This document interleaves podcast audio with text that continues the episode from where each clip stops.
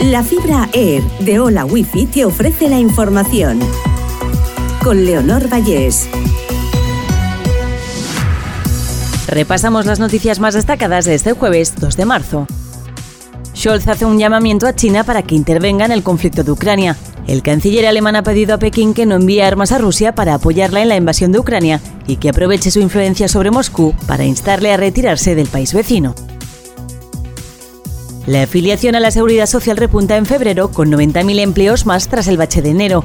España registra 20 con 17 millones de afiliados tras el mejor febrero de la serie histórica. El número de parados crece ligeramente en 2.600 personas. Detenidos cinco menores acusados de una agresión sexual en un aula de un instituto catalán. Un adolescente de 14 años denunció que la tiraron al suelo, la golpearon y la vejaron en horas de clase en un centro en Rubí.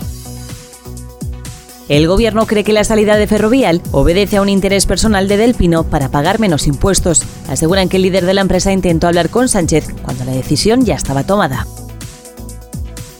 Sanidad convoca de urgencia a los sindicatos para tratar mejoras en centros de salud y hospitales a 72 horas de la huelga médica. CESIF, UGT y comisiones obreras apuestan por el diálogo con la Consellería frente a la confrontación y confían en alcanzar acuerdos relevantes para todas las categorías profesionales. Hola Wi-Fi, velocidades de fibra, vivas donde vivas, te ha ofrecido la información.